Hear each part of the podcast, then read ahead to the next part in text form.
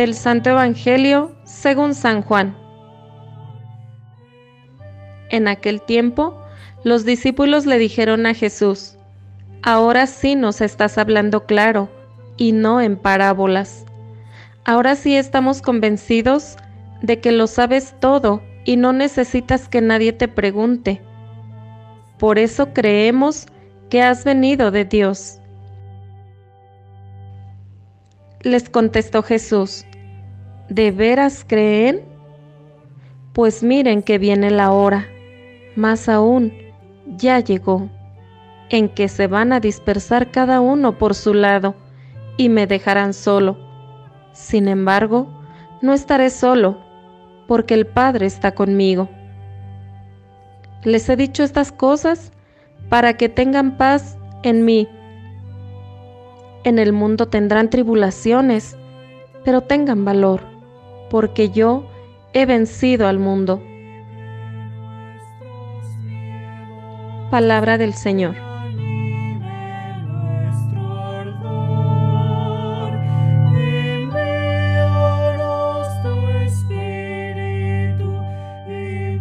Queridos hermanos, en este día el Evangelio nos presenta a los apóstoles como personas que parecen haber llegado a entender a Jesús.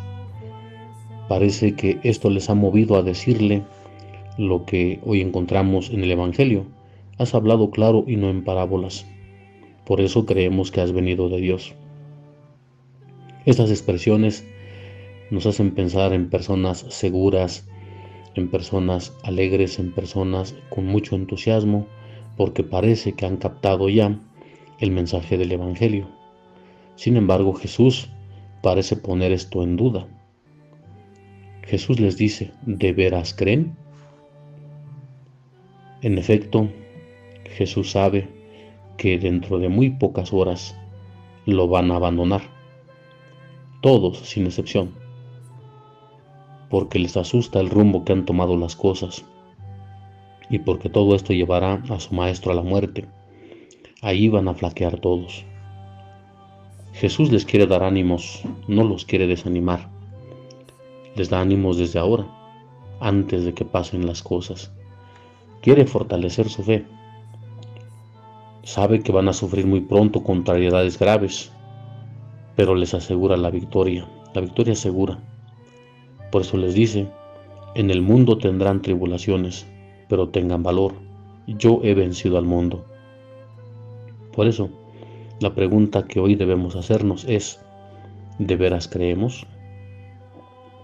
¿De veras nosotros confiamos en el Señor? Porque esta pregunta podría estar dirigida hoy a cada uno de nosotros que decimos tener fe.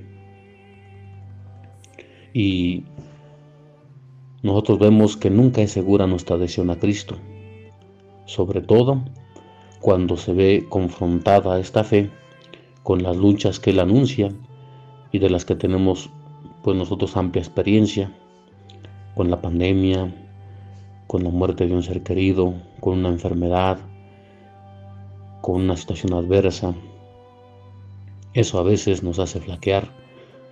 ¿Hasta qué punto es sólida nuestra fe en Jesús allí, en ese momento?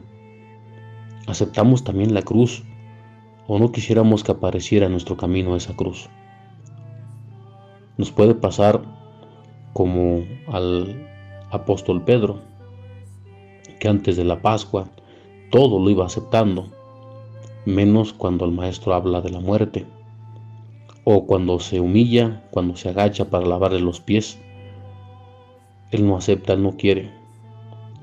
La cruz y la humillación no entraban en su mentalidad todavía, y por tanto su fe en Cristo flaquea pero luego maduró por obra del Espíritu Santo hasta dar la vida él mismo en la cruz como su Maestro.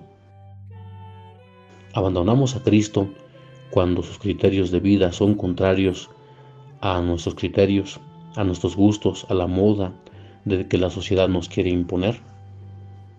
A veces mucha gente lo hace porque no quiere encargar otra cruz. Quiere encargar la cruz de la moda, la cruz de, de las contrariedades de la sociedad.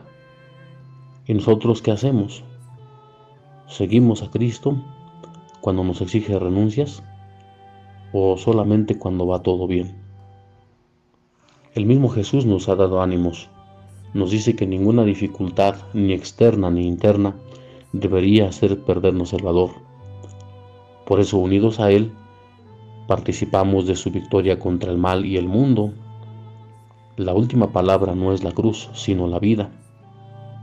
La vida que Él nos da desde la cruz. Ahí encontramos la serenidad de Dios que hace su obra, la serenidad del Señor que nos invita a participar con Él en esta cruz. Que también nosotros, cuando tengamos tribulaciones, cuando tengamos dificultades, que tengamos paz, acordándonos de que Jesús ha vencido al mundo. Que Dios te bendiga y que tu fe se vaya acrecentando cada vez más.